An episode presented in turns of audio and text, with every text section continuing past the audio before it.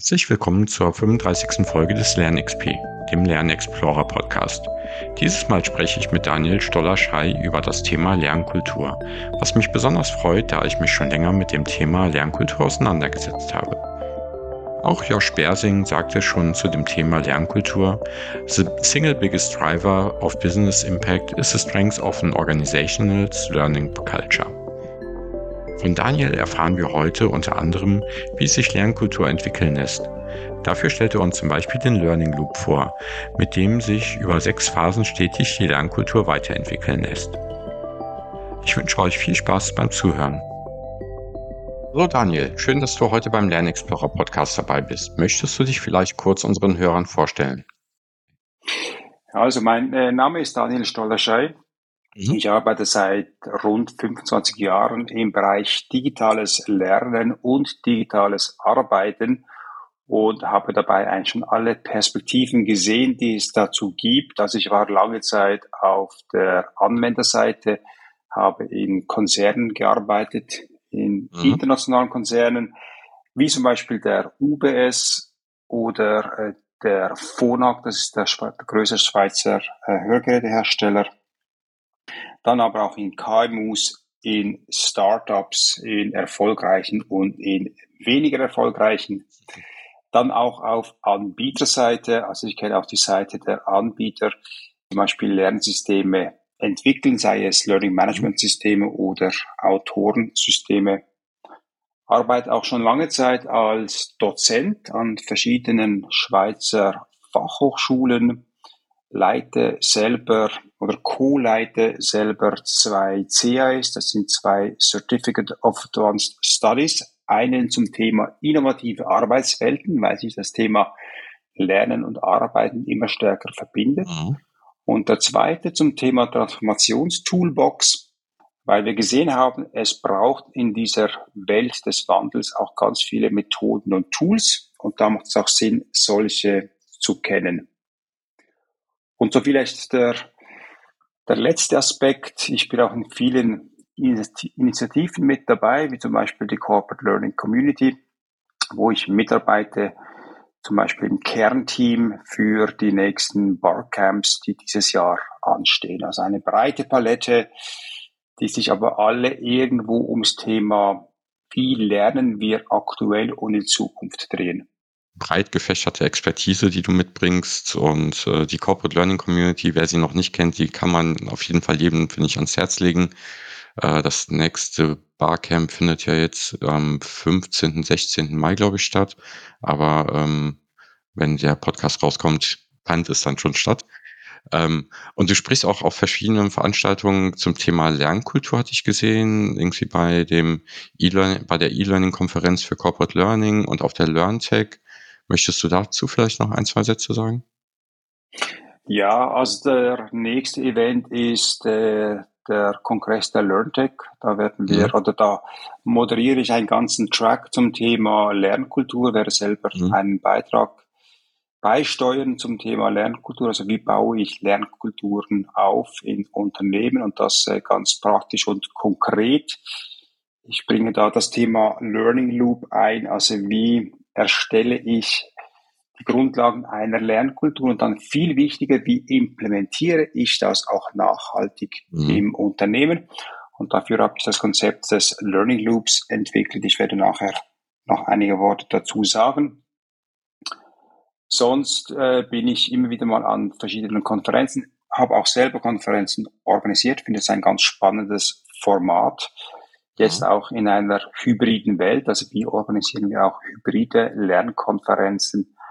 Und so ein kleines Steckenpferd für mich, aber das betrifft dann eher den Unternehmensbereich, sind sogenannte Learning Days. Mhm. Also quasi Lernen oder einmal im Jahr eine Veranstaltung, wo man als Unternehmen gemeinsam über das Lernen nachdenkt und mhm. Erfahrungen mhm. austauscht. Das finde ich ganz wichtig. Ja, sehr gut. Wenn wir gleich, glaube ich, nochmal in beides äh, tiefer reinsteigen, in den Learning Loop und die Lerntage. Ähm, bevor wir damit starten, hast du auch ein Zitat zu dem Thema mitgebracht?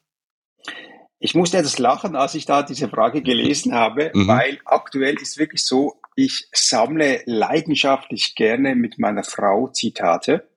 Schön. Und das machen wir so, wir haben ein geschertes Fotoalbum und immer mhm. wenn wir ein Zitat sehen, das uns interessiert, dann schicken wir uns das gegenseitig zu und unterdessen ist diese Sammlung schon ziemlich angewachsen. Mhm. Und ähm, eigentlich habe ich nicht ein Zitat, ich habe drei und ich starte Schön. mal mit dem ersten und das ist von Pipi Langstrumpf. Und das ja. heißt, das haben wir noch nie probiert, also geht es sicher gut. Das ist so meine Grundhaltung im, im Hintergrund. Also ich gehe genauso an Dinge ran, äh, ausprobieren und davon ausgehen, dass es auch gut kommt, also den Mut haben, auch neue Dinge auszuprobieren, auch wenn man nicht weiß mhm. oder es noch nie gemacht hat, äh, dann erst recht. Ja. Und daran schließt sich ein interessantes Zitat an von Henry Ford, das wir auf einer kleinen Zuckerpackung gefunden haben, die mhm. man sonst zum Kaffee bekommt. Da steht, es gibt mehr Menschen, die zu früh aufgeben, als solche, die scheitern. Das finde ich auch total mhm. motivierend und spannend.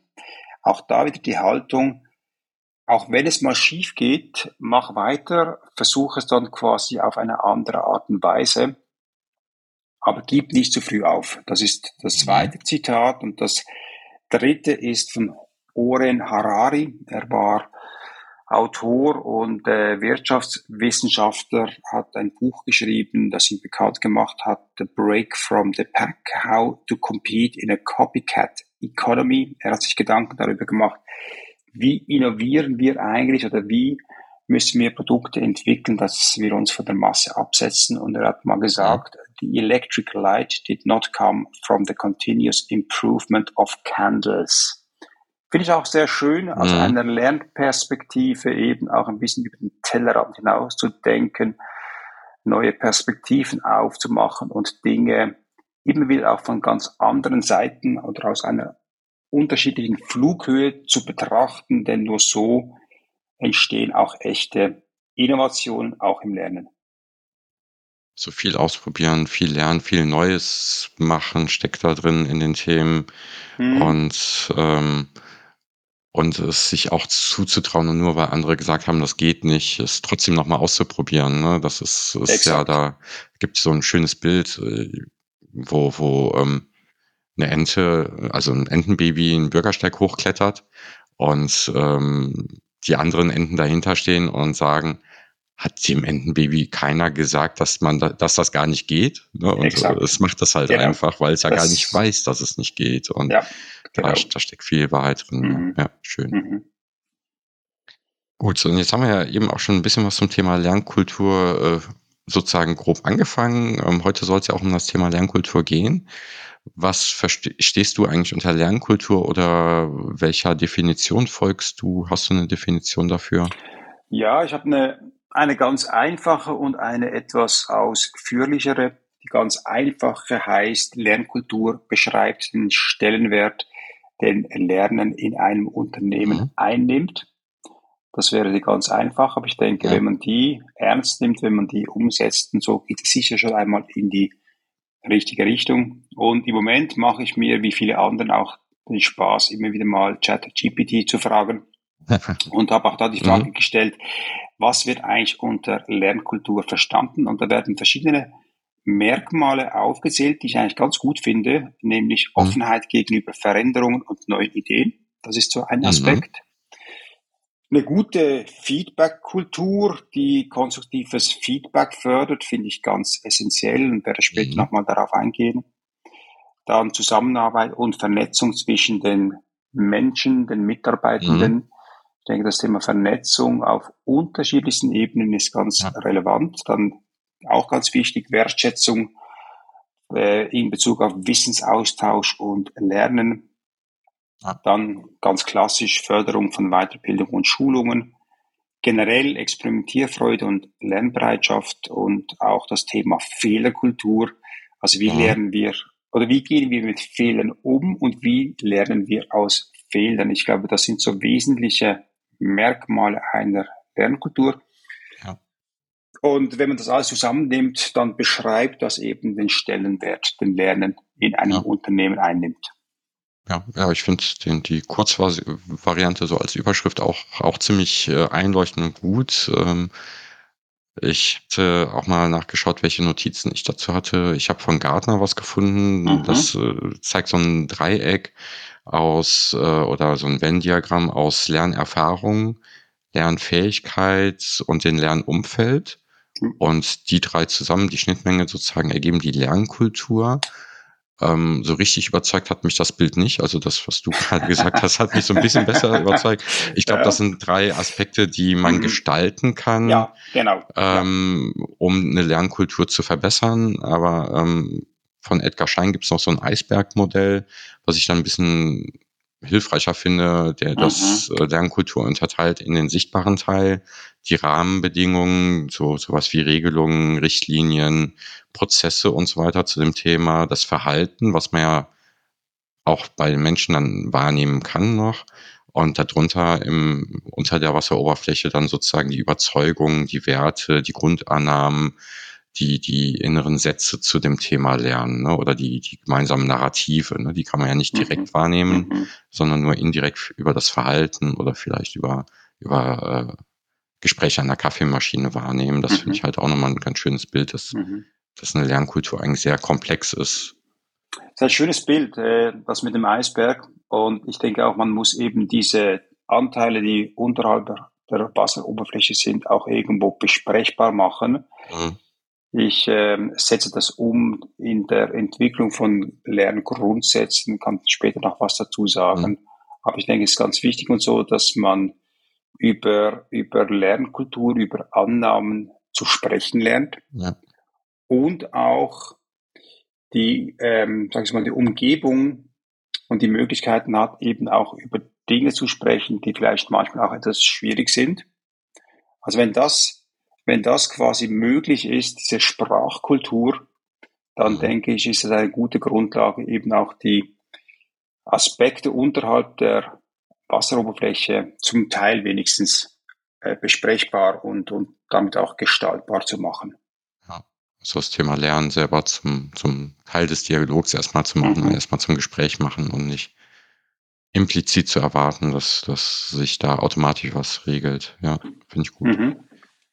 Vielleicht bevor wir noch tiefer einsteigen, warum sollte man sich eigentlich als Unternehmen überhaupt mit dem Thema Lernkultur beschäftigen? Also grundsätzlich ist oder war Lernen ja schon immer der Antreiber von Innovation und ich arbeite im Moment gerne mit dem Bild der Taylor-Wanne. Vielleicht kennst du das. Mhm, ja. Von Gerhard Wohland von äh, dynamicrobust.com. Der hat da dieses Bild der Taylor-Wanne mhm. entwickelt. Die zeigt eben auf, dass wir äh, bis ungefähr so 1910 eigentlich äh, im Bereich Innovationen, Handwerk und so weiter gearbeitet haben in komplexen Situationen, dass dann quasi der Effizienzdruck gestiegen ist und wir mehr in Systeme gewechselt haben, die mhm. komplizierte Prozesse lösen konnten. Und jetzt seit ähm, etwa 20 Jahren oder vielleicht sogar noch mehr sind wir wieder im Bereich, wo der Innovationsdruck steigt. Wir wechseln von Systemen mehr wieder in Netzwerke, in Lern- und mhm. Arbeitsnetzwerke. Und da spielt eben das, das Thema Lernen, die Möglichkeit, aus, Dinge auszuprobieren, Ideen zu entwickeln, Rahmenbedingungen für Co-Kreation zu schaffen und so weiter, das spielt eine ganz essentielle Rolle. Und darum würde ich eigentlich sagen, das Thema Lernkultur ist eigentlich aktueller und wichtiger denn je. weil, weil die Welt immer komplexer wird, sich immer schneller wandelt, es immer mehr ja, individuelle Lösungen gibt. Richtig, ja. Genau, also Lernkultur ist quasi die Antwort auf den Innovationsdruck mhm. und letztlich eigentlich der wichtigste Treiber für ökonomischen Erfolg aus meiner Sicht. Also für jedes Unternehmen, was innovativ sein möchte und nicht äh, durch andere, die innovativer sind, äh, ersetzt werden möchte, ist es ein Thema, eine gute ja. Lernkultur zu haben. Ja, verstehe ich aus. Ähm, ich hatte mal jemanden, der gesagt hat, äh, ja, Kulturveränderungen kann man, kann man versuchen, sich mit zu beschäftigen, aber einer hat auch gesagt, äh, Kultur ist read only, also man kann sie vielleicht wahrnehmen, aber man kann sie ja gar nicht mhm. direkt beeinflussen. Mhm. Ähm, jetzt sprechen wir heute darüber, dass es wichtig ist, sie zu gestalten. Ähm, wie ist deine Meinung dazu oder deine Sichtweise dazu? Also wenn wir das Bild nochmal nehmen von mhm. Edgar Schein und sagen, vieles liegt natürlich auch unter der Wasseroberfläche, dann stimmt das natürlich zum Teil, dass wir da sicher nicht alles bearbeiten können. Das heißt aber nicht, dass wir es nicht versuchen sollten. Und ich denke, vieles mhm. ist wirklich gestaltbar. Ja. Und vor vielen, vielen Jahren habe ich, habe ich ähm, einmal Sozialpädagogik studiert. Mhm. Und dabei ist mir ein Autor geblieben, das ist der Michael Winkler. Er ist Sozialpädagoge und beschrieb so das Prinzip des Aneignungshandelns oder der Ownership. Und ich denke, das ist absolut essentiell wichtig, dass man Möglichkeiten schafft, dass man eben an der, an der Lernkultur oder generell an der Unternehmenskultur partizipieren kann, dass man die mitgestalten kann. Damit Ownership passiert. Und darum ist es für mich auch sehr stark eine Bottom-up-Bewegung. Mhm. Also es geht um Potenziale des Aneignungskonzeptes, wenn man Lernkultur gestalten möchte. Und wenn das passiert oder wenn man das quasi auch fördern kann und unterstützen kann, dann denke ich, lässt sich eben Lernkultur sehr aktiv gestalten. Und auch wenn es nicht alle Aspekte unter dem Eisberg betrifft, so doch ganz viele, die über der Wasseroberfläche oder vielleicht knapp darunter liegen. Mhm. Ja. Was ich dazu auch mal gelesen hatte, war, ähm, dass man aufpassen muss, dass, dass man es nicht zu direkt oder man, man kann eine Kultur nicht vorschreiben, sage ich mal. Ne? Also ähm, ich könnte als Kulturinitiative ja, ich sag mal, Kaffeetassen bedrucken, auf denen steht, unsere Lernkultur ist wie folgt, Doppelpunkt, ne? und ab morgen halten wir uns alle dran das, das funktioniert halt nicht, aber äh, man kann sie indirekt beeinflussen oder Rahmenbedingungen schaffen, in denen sich eine Kultur entwickeln kann. Ja. Ich glaube, das, das, das funktioniert ganz gut. Ja. Schönes Beispiel mit der Kaffeetasse. Also ich würde aber sagen, wenn, wenn die Lernkultur oder die Grundsätze dazu so entstanden sind, dass verschiedene Menschen daran partizipieren konnten, und ich jetzt individuelle Zitate von Mitarbeitern auf diese Lerntassen drucken mhm. würde, das könnte wiederum interessant sein. Wenn es auch authentisch ist und ehrlich Richtig. und nicht ja, ähm, ab genau. morgen haben wir ja. psychologische Sicherheit, ist jetzt nicht das Thema genau. Lernkultur so direkt, ne? Ja. Aber mhm. ähm, also vielleicht da noch ein Satz dazu. Die Idee mit den Kaffeetassen finde ich eigentlich sehr gut. Es könnten auch T-Shirts sein oder was mhm. anderes. Mhm. Und wenn man da gute, sag ich mal, Zitate oder Grundsätze hat, die von Mitarbeitern mitgestaltet werden konnten, dann könnte das eine Möglichkeit sein, eben diese Sätze auf Tassen oder T-Shirts zu drucken mhm. und damit auch Ownership zu, zu generieren. Ja. Also das könnte durchaus ein Ansatz sein, wenn es einfach die ewig gleichen, sag ich mal, steifen Vorgaben sind, die von Top-Down generiert worden sind, dann bin ich ganz einig mit dir, dann ist das vielleicht nicht der richtige Weg. Und das muss auch dann entsprechend gelebt werden und ähm, auch entsprechend ja. ja. vorgelebt werden, glaube ich. Und ähm, ich glaube halt auch immer daran, dass ähm, sich eine Kultur gut dadurch entwickelt, dass sie erlebbar wird. Also dass man Rahmenbedingungen schafft, in der der eine bessere Kultur erlebbar wird. Das ist, glaube ich, auch ganz, ganz hilfreich. Aber du hattest eben schon so ein paar Aspekte genannt, sowas wie Learning Loop als, als Methode möchtest du, und du hast jetzt eben auch gesagt, eine Lernkultur sollte man bottom-up eher gestalten, anstatt äh, top-down. Äh, möchtest du vielleicht kurz erläutern, wie du denkst, wie man am besten eine gute Lernkultur gestalten kann oder mitentwickeln lassen kann? Ja, also grundsätzlich denke ich, hm? ich es ist äh, sowohl ein Top-Down als auch ein Bottom-Up-Approach. Mhm. Ich bringe es immer auf die Kurzformel. Der CEO sollte auch der CLO sein, also der Chief Executive Officer sollte auch der Chief ja. Learning Officer sein. Das heißt, sich oder das, das C-Level Management sollte sich für das Thema mhm. Lernen interessieren. Das haben wir vorher ja. angesprochen, weil eine gute Lehrkultur ist auch die Grundlage eines ökonomischen Erfolges. Davon bin ich überzeugt. Das heißt, also, es braucht diesen Top-Down, diese, diese Top-Down-Unterstützung, die ist ganz wichtig. Aber ich glaube, entwickelt wird sie bottom-up. Und mhm. äh, das knüpft an das Thema Aneignungshandel und Ownership an. Also ich denke, es muss bottom-up entwickelt werden. Und eine Möglichkeit ist es eben, dass man sogenannte, dass man Lerngrundsätze entwickelt. In mhm. einer ersten, in einer ersten Fassung geht es vielleicht darum, auch zu festzulegen, welche Themen wollen wir eigentlich bearbeiten. Mhm. Aus diesen Themen werden dann Lerngrundsätze abgeleitet. Das kann man in Form von Workshops machen. Ich weiß, die Zeit dazu ist immer etwas knapp bemessen. Dennoch sollte man sich ein oder zwei Tage Zeit nehmen, wo man mit verschiedenen Teams solche Lerngrundsätze entwickelt, die man dann als Grundlage für eine Lernkultur-Charta nehmen könnte und diese dann überführt in Lernprojekte, die man übers Jahr umsetzt, auswertet mhm.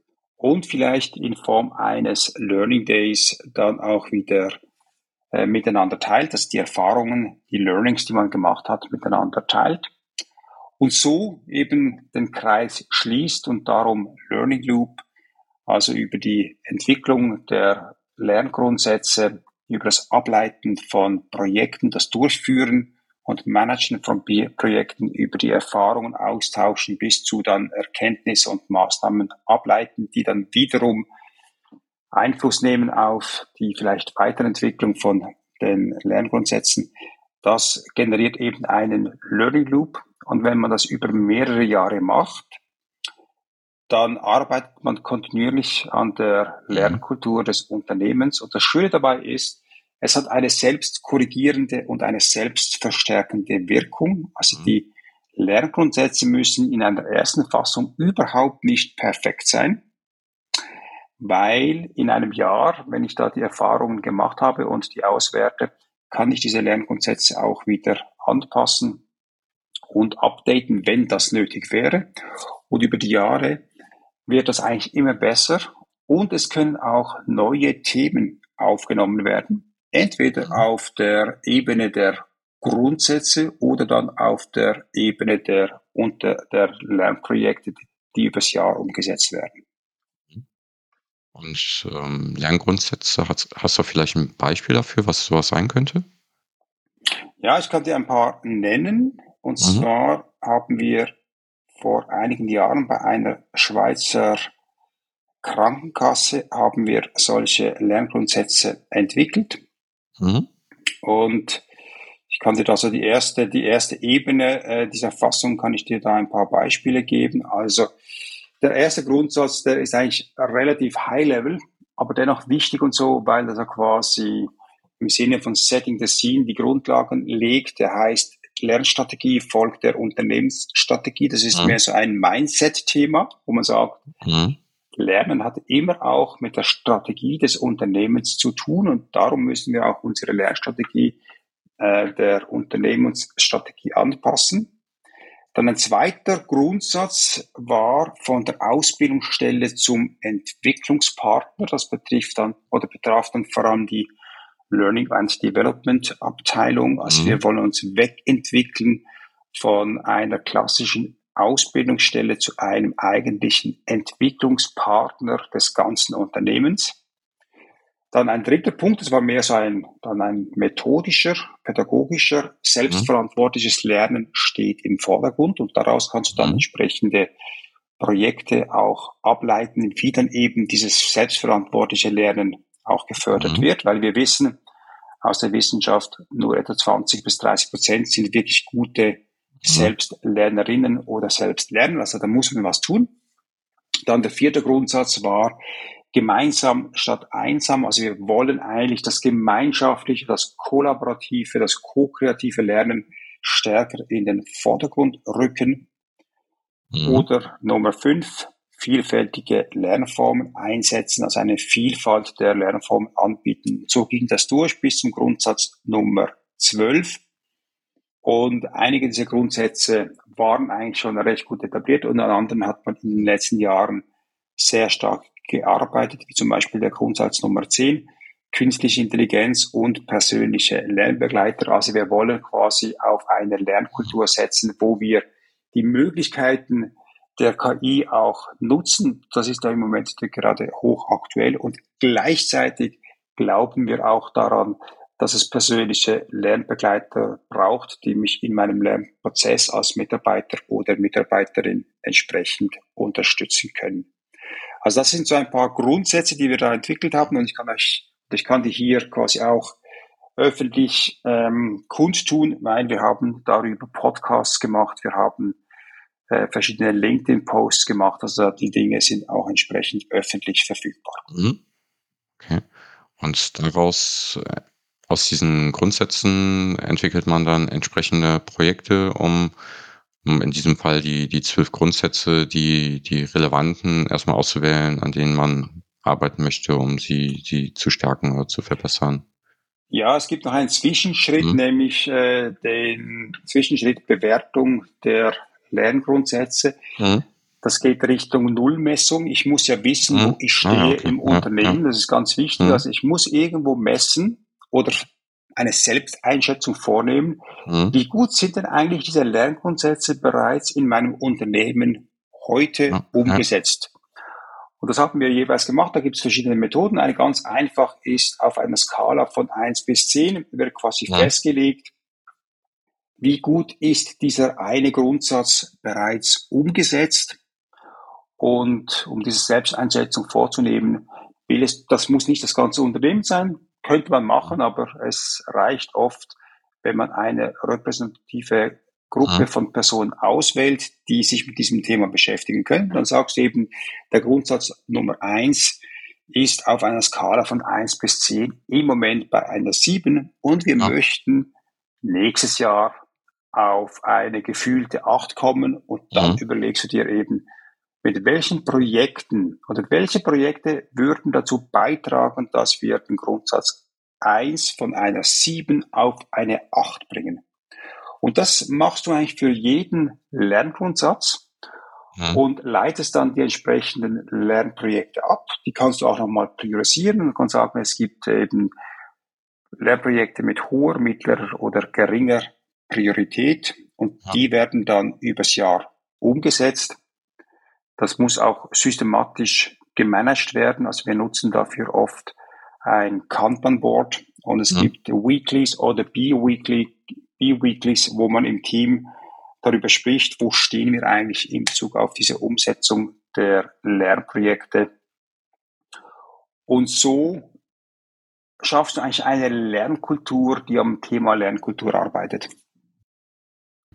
Und ähm, du hast ja jetzt auch von einer repräsentativen Stichprobe äh, der Mitarbeiter sozusagen gesprochen. Was, was ich mir dabei noch denke, ist, es gibt wahrscheinlich auch sehr starke Unterschiede in der Lernkultur innerhalb eines Unternehmens. Also wenn ich mir ein größeres Unternehmen angucke, ist wahrscheinlich die IT-Abteilung anders als die Produktion und anders als der Vertrieb oder Service Center oder sowas. Ne? Also ich glaube, da, da gibt es einfach auch in der Art, wie, wie Menschen da arbeiten und lernen, sehr starke Unterschiede, können ich mir vorstellen. Und es ist ja, vielleicht also, auch so ein gemeinsames Konstrukt der Lernkultur, aber wahrscheinlich auch unter, mhm. Unterkonstrukte für verschiedene mhm. Bereiche oder vielleicht sogar auf Teamebene. Aus diesem Grund glaube ich eben nicht daran, dass es möglich ist, das ganze Top-Down zu, de zu definieren. Mhm. Weil es ist genauso, wie du gesagt hast, es gibt verschiedene Lernkulturen oder Perspektiven auf das Thema mhm.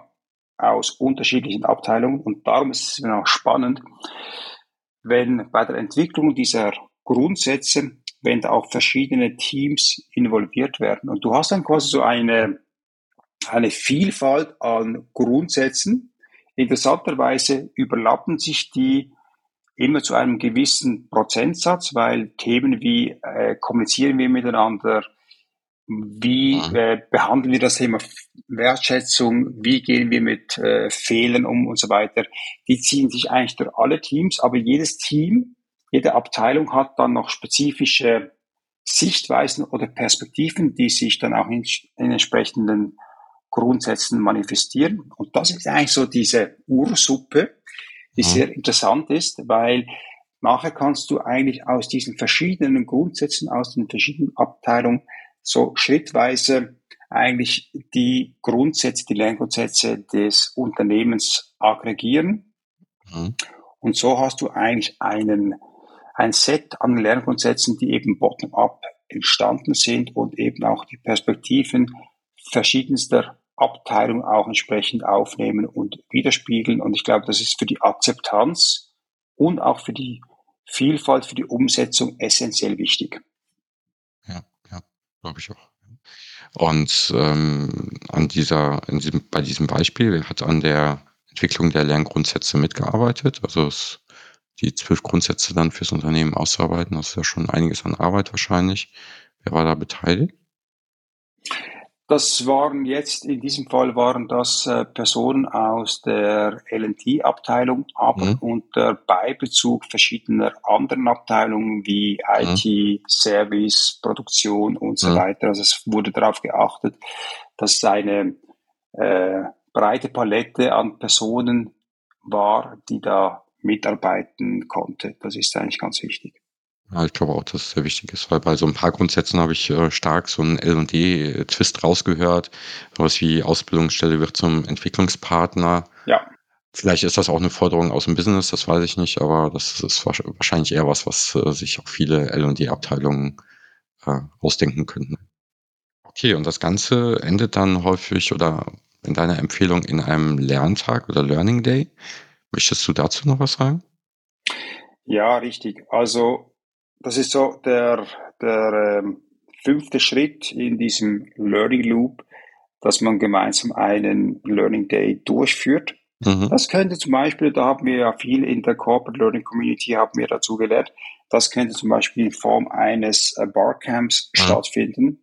Also auch da ist wieder die Partizipation extrem wichtig, dass möglichst alle daran partizipieren können miteinander die Erfahrungen, die man gemacht hat, auch entsprechend austauschen können. Da eignet sich eben ein Barcamp sehr gut. Ja. Das könnte auch eine andere Methode sein. Das könnte auch sein, dass ich zum Beispiel mit Lego Series Play was mache. Oder äh, ich arbeite auch mit einer Methode, die nennt sich Eigenland. Da werden äh, Thesen und so weiter entwickelt und dann gemeinsam bearbeitet. Also es gibt verschiedene Möglichkeiten, wie ich das mache. Oder Open Space aber wichtig und so ist, dass man miteinander die Erfahrungen teilen kann und daraus auch entsprechende Entscheidungen und Maßnahmen mhm. ableiten kann. Und idealerweise ist natürlich auch der C-Level hier mitvertreten und ist hier mit von Partie. Er lebt das mit und hört quasi im O-Ton, was übers Jahr hindurch gelaufen ist und mhm. hilft dann mit, da die entsprechenden Entscheidungen und Maßnahmen dann wiederum in die vielleicht Reformulierung der Grundsätze ja. einbauen zu können. Und, dieser Lerntag, der wäre auch dann auch primär auf der Metaebene wahrscheinlich, also auch auf dieser Lerngrundsatzebene, also dass man die nochmal reflektiert oder, oder weiterentwickelt. Ähm. Das kann einen ganz praktischen Teil mhm. haben, dass man sagt, ja. Äh, wir haben vielleicht neue auch Lerntechnologien entwickelt und wir, mhm. wir berichten euch darüber, wie das funktioniert hat oder äh, wo wir noch mhm. äh, Weiterentwicklungsbedarf haben. Und das andere kann, wie du gesagt hast, wirklich auch auf einem Meta-Level stattfinden. Ja. Also sagt, wir, wir denken auch über die Lerngrundsätze nach. Was hat funktioniert und was hat nicht funktioniert? Wo müssen wir auch entsprechende Anpassungen machen? Oder eben, wie nehmen wir neue Themen mit auf? Also wie gehen wir zum Beispiel in Zukunft mit dem Thema generative AI um? Ja. Oder hat zum Beispiel das Thema Wirtschaftslage, Inflation irgendwo einen Impact auf eine Reformulierung von Lerngrundsätzen und so weiter und so weiter. Also äh, sowohl auf einer praktischen Ebene als auch auf einem Meta-Level soll beides Platz haben. Ja. Weil häufig, wenn man so einen Lerntag hört, ich hatte auch mal eine Podcast-Folge mit der Nadja Eckmann zum Beispiel zum Thema Lerntag, ähm, sind es eher Formate, wo auch äh, Kollegen von Kollegen lernen und einfach Lernsessions ja. zu Themen anbieten. Ähm, kann man vielleicht an so einem Tag auch machen, aber ist dann nicht der, der Hauptfokus, sondern da geht es eher dann um, um die Lernkultur, habe ich rausgehört. Ja, richtig. Ja. Okay. Und äh, sowas wird man dann in der Regel auch für das gesamte Unternehmen machen. Wir hatten ja eben darüber gesprochen, es gibt halt verschiedene Bereiche, die vielleicht unterschiedlich sind, aber ähm, am meisten Wert hat es dann fürs, fürs gesamte Unternehmen. Ja, es ist aber ehrlicherweise nicht ganz einfach, sich die Zeit zu nehmen für so einen mhm. Lerntag oder eben auch mhm. verschiedenen Abteilungen. Ähm, für einen solchen Lerntag zu begeistern, weil das ist dann doch mit einem gewissen Aufwand verbunden. Mhm. Dort, wo es aber gemacht wird, zeigt es sich, dass sich das allemal lohnt. Also dieser Zeitaufwand, der lohnt sich, weil die Erfahrungen, die dort ausgetauscht werden, auch die neuen Netzwerkbeziehungen, die vielleicht geknüpft werden können, die lohnt sich dann im Laufe des nächsten Jahres. Aber wie gesagt, es ist nicht immer ganz einfach, so einen Lerntag wirklich äh, durchzuführen. Ich glaube, das Wichtigste ist, dass man ihn einmal macht, Erfahrung damit sammelt und wenn man merkt, dass sich das lohnt, dann wird es dann im Folgejahr vielleicht etwas einfacher sein, sich damit zu beschäftigen. Es gibt Firmen, die machen das sehr, sehr ausgeprägt. Also ich nenne dir da ein Beispiel einer Schweizer Firma, die heißt SIGA. Die entwickeln so Klebstoffe für die Baubranche und die machen das jeden zehnten Tag. Also jeden zehnten Tag steht die Firma still und alle beschäftigen sich damit, mhm. wie laufen eigentlich unsere Arbeitsprozesse, mhm. wie sieht es aus mit unserer Lernkultur, wie sieht es aus mit unserem Innovationsportfolio mhm. und so weiter. Also jeder zehnte Tag wird für das gemeinsame Lernen aufgewendet. Ich denke, das ist ein, ein Extrembeispiel, aber es zeigt, dass es eben Firmen gibt, die das verstanden haben. Und ich denke, wenn eine Firma wie die Firma Sieger das jeden zehnten Tag macht, dann sollten andere Firmen dann andere Firmen das, das einmal im Jahr sehr gut schaffen können. Auch schaffen, ja. Und ja. letztendlich ähm, im Kleinen gibt's sowas ja auch ähm, in normalem Scrum-Team würde man ja auch nach jedem Sprint eine Retrospektive machen, genau.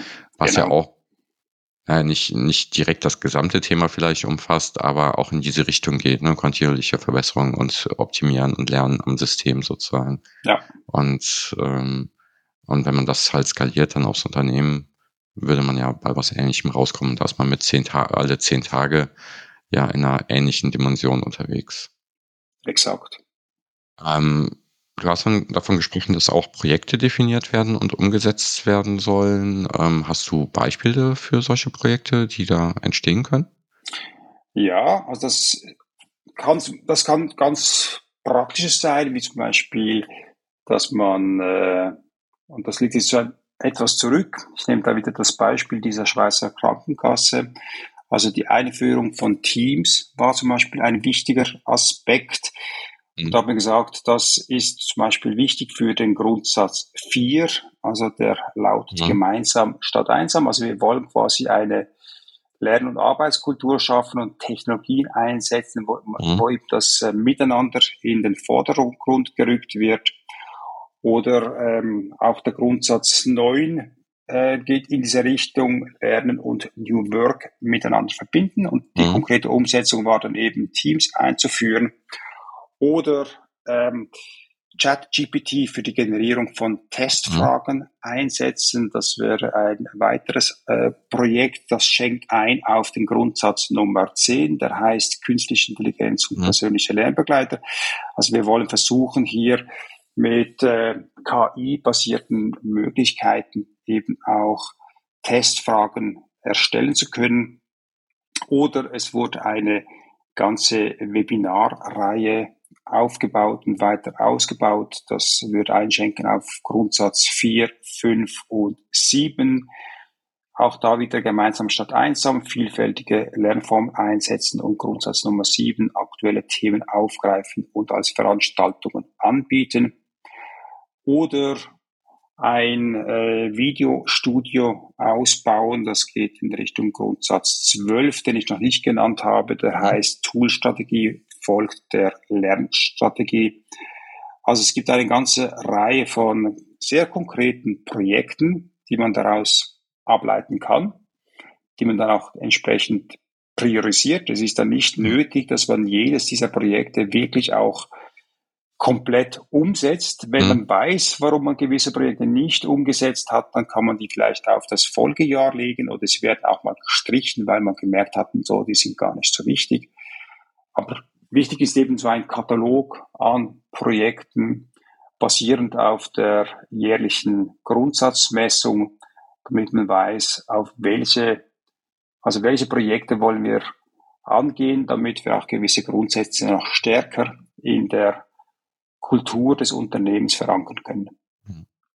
Und dadurch, dass es ja eine Messung am Anfang gab, kann man dann wahrscheinlich durch eine zusätzliche Messung dann nach einem Jahr oder nach so einem Lerntag oder sowas dann auch erkennen, ob es äh, relevante Veränderungen gab und in die richtige Richtung geht. Absolut. Ja. Also ich denke, das ist ganz mhm. wichtig und das haben wir aus dem, aus dem Bereich Learning Analytics gelernt. Also ich muss wissen, wo ich heute stehe, damit ich äh, morgen eine Aussage machen kann, in welche Richtung ich mich bewegt habe. Also dieses Messen, wo wir heute stehen, ist ganz wichtig, damit wir auch den Lernerfolg oder ja, generell den Erfolg solcher Projekte auch feststellen ja. und messen können. Also wenn ich nicht weiß, wo ich gewesen war, dann werde ich auch nicht wissen, wo ich heute ja. stehe. Also das ist ganz wichtig. Ja.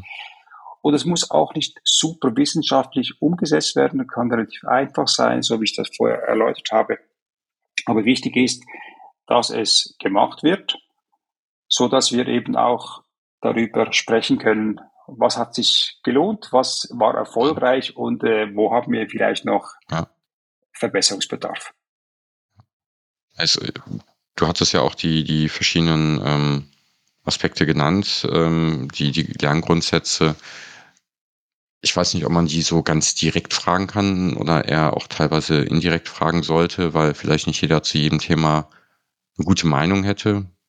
Aber ähm, ja, aber es äh, stellt wahrscheinlich eine gute Basis dar. Ja.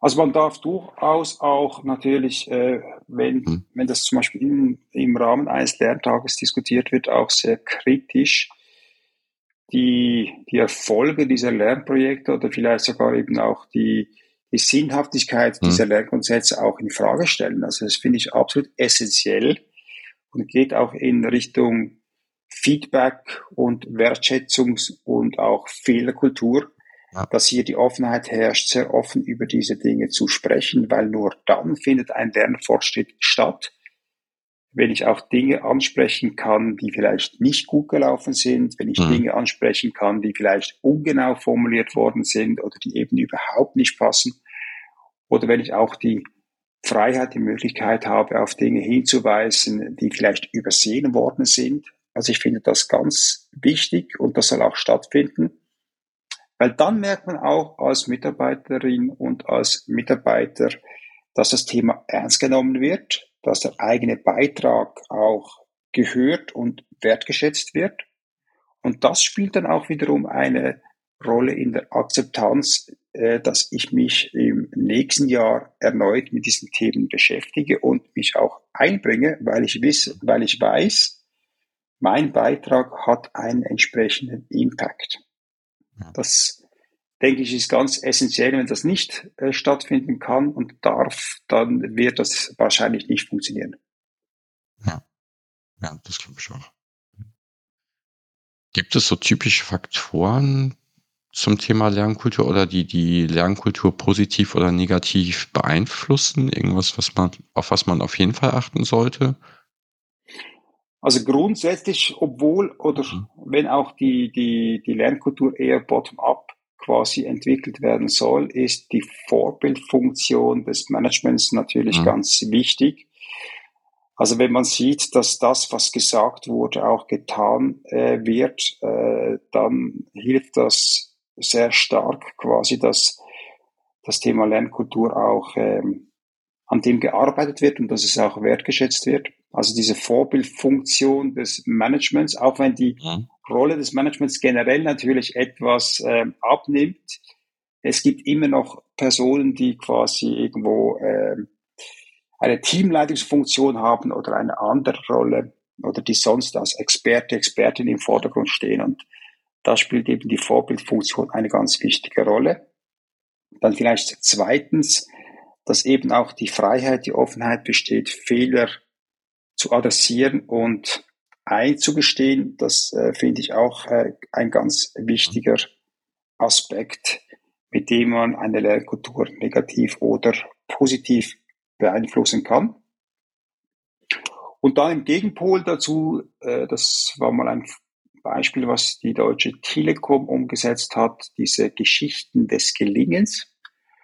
Also das mhm. eine wäre quasi eine Failure oder Fuck-up-Night, wo man über die Fehler spricht, auf der einen Seite und auf der anderen Seite mit Geschichten des Gelingens auch auf Dinge hinweist und Dinge aufarbeitet, die eben funktioniert haben und die, die auch zum Erfolg geführt haben. Und ich glaube, beides ist wichtig, dass man über Misserfolge und über Erfolge gleichermaßen sprechen kann. Ich hatte dazu mal in einem anderen Podcast einen Begriff gehört, äh, nicht Storytelling, sondern Storydoing. Also angenommen bei uns ist herrscht das Narrativ, wir kriegen unsere Projekte niemals pünktlich fertig. Ein kleines Projekt zu starten, wo man alle Energie reinsteckt, dass es pünktlich fertig wird und dann über dieses äh, Thema aktiv berichten, also ein Story-Doing zu machen, würde wahrscheinlich im Lernkontext auch funktionieren, ne? anstatt Absolut. eine Abteilung zu haben, die immer ja. sagt, äh, wir haben keine Zeit zum Lernen und wir kriegen das nicht hin. Einfach de, äh, sicherstellen, dass es mindestens ein Team gibt, was mhm. aber eine normale Tätigkeit macht und nicht dafür nur äh, abgestellt wird, ähm, die, die erfolgreich lernen sind und die mal in den Vordergrund stellen und dann mit positiven Beispielen darüber mal zu berichten, würde genau, wahrscheinlich auch viel ver verändern.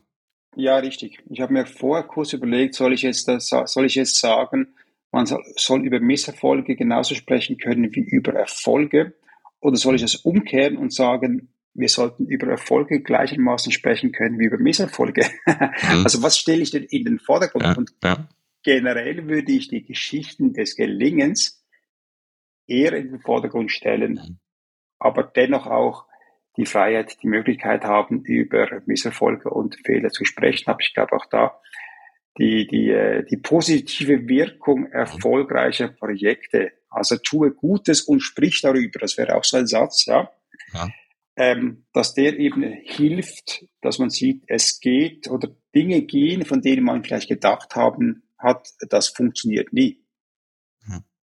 Was man ja häufig auch hört in Unternehmen, was wahrscheinlich nicht sehr förderlich ist für die Lernkultur, ist, äh, wir haben halt keine Zeit zum Lernen, wir sind alle überlastet, wir haben überall dauernd Eskalationen oder wir werden zu 120 Prozent verplant. Ähm, oder die Führung erwartet nur Leistung und Ergebnisse, was natürlich notwendig ist, aber wenn immer nur danach geschaut wird, ähm, wird es wahrscheinlich schwierig, eine Lernkultur zu etablieren. Was, was macht man denn in solchen Situationen? Ja, da nehme ich sehr oft oder gerne ja. das Bild, ähm, da stehen zwei Männer oder zwei Frauen, das spielt mhm. keine Rolle, stehen im Wald und fällen einen Baum mhm. mit einer stumpfen Axt. Mhm. Und da kommt einer oder eine andere vorbei und äh, bietet ihnen an, die Axt zu schärfen mit den entsprechenden Werkzeugen und so weiter. Und die Antwort ist dann, äh, nein, wir haben leider keine Zeit, wir müssen hier diesen Baum fällen. Also ich glaube, sich die Zeit nehmen, um über Lernkultur zu sprechen, sich die Zeit nehmen, gemeinsam in, im Unternehmen zu reflektieren, was funktioniert eigentlich und was funktioniert nicht oder wie gehen wir miteinander um oder was möchten wir in Zukunft anders und besser machen. Ich glaube, es, sich diese Zeit zu nehmen, das rechnet sich allemal. Aber es ist klar, ich, ich muss es organisieren, ich muss ein Datum festlegen, ich muss eine Methode festlegen um das entsprechend auch umzuführen. Also ich muss quasi die Axt, ich muss mir die Zeit nehmen, die Axt zu schärfen. Aber den Zeitgewinn, den ich danach habe, mit einer scharf geschliffenen Axt eben Bäume schneller zu fällen, denke ich, lohnt sich allemal. Aber ich muss mental in der Lage sein, mich da quasi aus den laufenden Prozessen, die vielleicht eben auch nicht gut laufen, da rauszunehmen und auf einer äh, Meta-Ebene, ja, Dinge zu ändern, über Dinge zu sprechen, damit sie nachher besser werden. Ja, oder ein anderes Bild, äh, man so ein Bild der Feuerwehr sich anschaut, ne, wenn, wenn sie sich nur damit beschäftigen würde, Feuer zu löschen, hätte sie viel zu tun, wenn sich nicht auch jemand mit dem Thema äh, Prävention beschäftigen würde, ne? Sei es Rauchmelder, Löschsysteme, äh, keine Bild. offenen ja. Feuerstellen oder ja. sowas, ne? Das, also das ja. macht natürlich nicht alles die Feuerwehr alleine, aber äh, wir bräuchten deutlich mehr Feuerwehr und äh, hätten viel mehr Leid, äh, wenn man nicht auch da sich mit mhm. Prävention mhm. beschäftigt und ja. Äh, wenn man auf der Arbeit immer nur Feuer löschen muss, muss man sich mhm. vor allem mal Zeit nehmen, zu schauen, wie man sie ja präventiv vermeiden kann. Ja, schönes, schönes Bild. Also wie schaffen wir quasi Umgebungen, äh, damit Feuer gar nicht entsteht? Mhm. Also ich investiere nicht in, in eine noch bessere und schnellere Feuerwehr, sondern ich arbeite an den Grundlagen, dass Feuer gar nicht entsteht. Ja. Und trotzdem kommen sie manchmal, ne? Die Feuerwehr wird man trotzdem manchmal brauchen, aber ähm, wenn ich sie jeden Tag brauche, dann äh, sollte man vielleicht gucken, ob man noch was ändern kann. Auch das wieder, ne, sehr unterschiedlich in verschiedenen mhm. Bereichen. Manchmal ist es nicht einfach, mhm. aber, aber trotzdem das Bild hilft vielleicht nochmal. Mhm. Ähm, ich hatte auch ein paar Mal die Diskussion auch schon mal irgendwo gelesen. Naja, eigentlich ist die Lernkultur ja nur Teil der Unternehmenskultur. Mhm. Und ähm, du hast ja auch eben im Prinzip die Fehlerkultur schon als Teil auch der Lernkultur oder als Nebenspielplatz oder je nachdem, wie man es halt äh, anschauen würde, äh, beschrieben. Kann ich eigentlich überhaupt die Lernkultur losgelöst betrachten?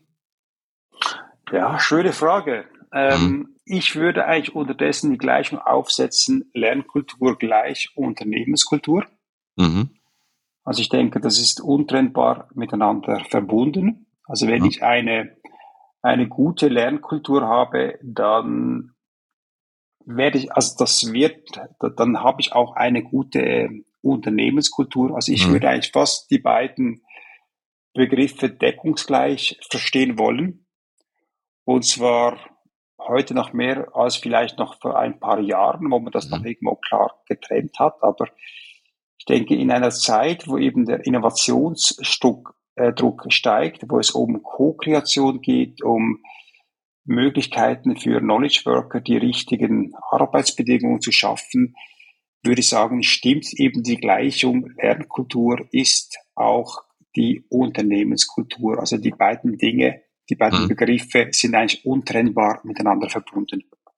Ja, wenn man, ja, wenn man sich als, als äh als Venn-Diagramm, also so als, als äh, Mengendiagramm anschauen würde, ähm, wird die Schnittmenge wahrscheinlich äh, stetig Richtig. größer oder ist, genau. ist sehr groß. Wahrscheinlich ja. gibt es einzelne Bereiche, Absolut. die weiter weg sind, aber psychologische ja. Sicherheit ist auch, mhm. äh, auch, auch eng mit verbunden und mhm. ja, wahrscheinlich auch ganz, ganz viele andere Aspekte, ja, die man auch separat betrachten könnte, aber stimmt ja. schon.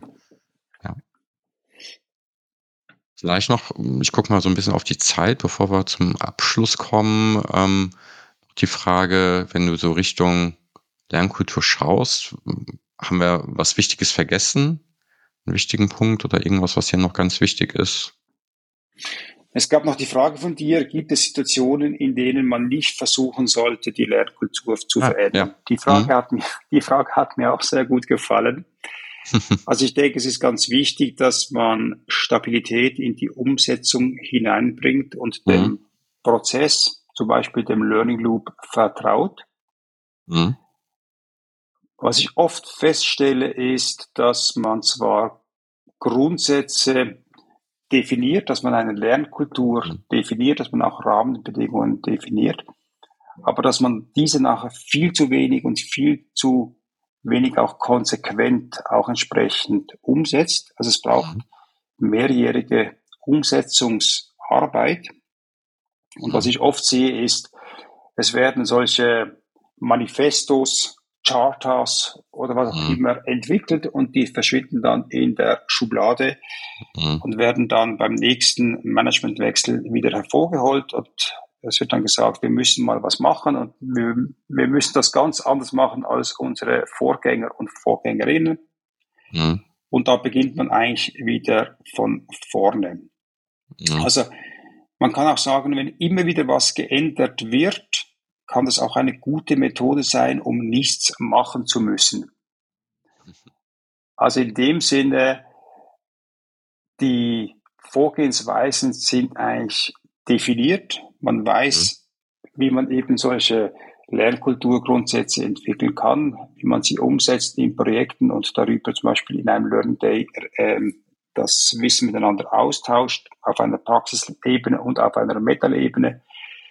Und die Kunst ist eigentlich, und das ist eben dann letztlich eine Führungsaufgabe, nämlich da sicherzustellen, dass das über mehrere Jahre gemacht wird und diese selbstkorrigierende und selbstverstärkende Wirkung eines Learning Loops auch entsprechend zum Tragen kommt. Und dann ist eigentlich erstaunlich, was man mit diesem Ansatz, wenn man den über mehrere Jahre durchzieht, was man da erreicht und auch entsprechend umsetzen kann. Ja, ganz spannend. Ähm, ich hatte bei der beim Aufschreiben der Frage eher den, den, die Idee im Kopf, wenn, wenn ein Team oder eine Organisation gerade ein ganz anderes Problem hat ähm, und sich mit ganz anderen Herausforderungen rumschlägt, dann, dann äh, hat sie wahrscheinlich keine Aufmerksamkeit im Moment für das Thema. Aber deine, deine Perspektive ist deutlich langfristiger und ähm, zeigt auch, dass es ja eigentlich nicht ein Projekt ist, was sich irgendwie in einem Jahr abschließe, sondern es ist eher eine kontinuierliche Transformation und ich brauche den Willen und die Energie, das auch umzu, umsetzen zu wollen und nicht nur pro forma irgendwie mhm. jemanden damit zu beschäftigen mhm. und dann Tassen zu drucken, ne, die helfen können, aber halt nicht nur. Und, ähm, und ich muss halt wissen, dass ich dass mich da, da dran länger binde. Ja, ja, spannend. Ja, um auf deine Fassung der Frage zurückzukommen, mhm. es gibt natürlich auch äh, in jedem Unternehmen äh, Phasen im Jahr, wo mhm. es schwierig ist und so, sich mit ja. solchen Themen zu beschäftigen. Zum Beispiel, äh, wenn im Herbst die Budgetphase ist mhm. oder im Herbst und so die neue, die neuen Produkte lanciert ja. werden und so weiter. Dann hat äh, wahrscheinlich niemand Zeit, sich wirklich mit diesen grundlegenden Fragen zu beschäftigen. Aber vielleicht ist dann der, der Januar oder der Februar ein guter Zeitpunkt, also in dieser Krankenkasse analysieren wir immer im Dezember, mhm. manchmal auch über die Phase Weihnachten, Neujahr, analysieren wir quasi das, das, das letzte Jahr und definieren neue Projekte und beziehen dann die beteiligten Abteilungen und Teams im Januar, Februar mit ein. Da haben alle noch quasi den Kopf frei und es sind ähm, motiviert, sich auf neue Dinge zu stürzen. Im Herbst wäre dann hier der komplett falsche Zeitpunkt. Gut, ich schaue ein bisschen auf die Zeit. Zum Abschluss frage ich immer auch ganz gerne noch äh, zwei Fragen. Die eine ist Richtung Neugier. Neugier ist ja ein ganz wichtiger Treiber auch für das Lernen. Was macht dich persönlich neugierig? Ich glaube, wichtig ist so, wie, ähm, wie du aufgewachsen bist. Also hm. Ich bin in einem Umfeld um aufgewachsen, in dem ich Fragen stellen durfte, die auch mhm. beantwortet wurden. Ich bin in einem Umfeld aufgewachsen, in dem ich staunen durfte über die Welt, über Menschen, über was so passiert mhm. in der Welt. Ich bin in einer Welt aufgewachsen, die oder in der sich meine Eltern mit ganz vielen Büchern umgeben haben mhm. und äh, wir dadurch sehr viele spannende äh, Diskussionen hatten.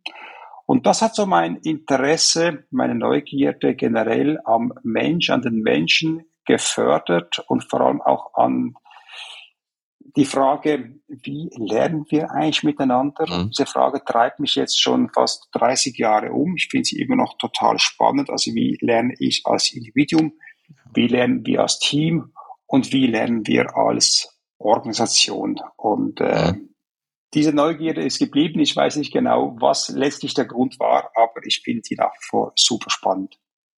Auf jeden Fall, ja.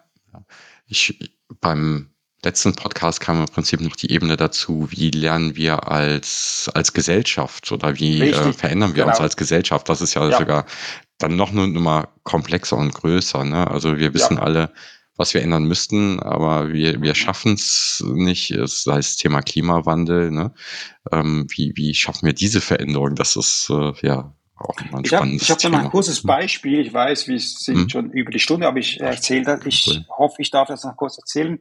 Ich mhm. bin nämlich genau, genau in einem äh, sogenannten InnoSwiss Projekt zum Thema mhm. Klimawandel dabei. Und InnoSwiss ist bei uns die Förderagentur des Bundes. Und da geht es um das Thema Dekarbonisierung der Schweizer Städte. Mhm. Und ich wurde da äh, mit einbezogen und habe gesagt, liebe Leute, ich habe keine Ahnung von Dekarbonisierung. Warum wollt ihr mich da dabei haben?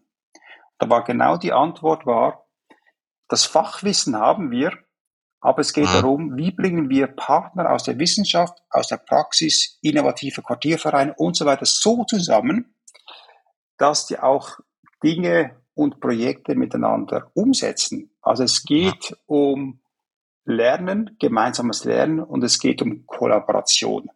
Das ist eigentlich der Haupttreiber, damit solche Dinge dann auch entsprechend umgesetzt werden. Und darum, darum ist diese vierte Ebene, die du erwähnt hast, absolut, äh, da gehe ich, gehe ich mit dir einig, die müssen wir dazu nehmen. Wie lernen wir als Gesellschaft? Ja. Spannendes Thema. Und äh, nochmal eine ganz andere Komplexitätsstufe. Ja. Ja. Und zum Abschluss noch die Frage, hast du eine Buchempfehlung zum Thema oder generell eine Buchempfehlung für die Hörer? Ich finde es immer wieder mal spannend, zurückzugehen auf die Klassiker. Es gibt ja unterdessen zahlreiche Bücher zum Thema mhm. Lernkultur und so weiter. Ich äh, nutze hier die Gelegenheit, auf einen Klassiker oder auf zwei Klassiker hinzuweisen, mhm. nämlich äh, das Buch von Chris Argeris, das er 1978 geschrieben hat zum Thema Organizational Learning. Mhm. Und das zweite Buch, das hieß dann äh, relativ einfach Organizational Learning 2, 1966, mhm. äh, 1996.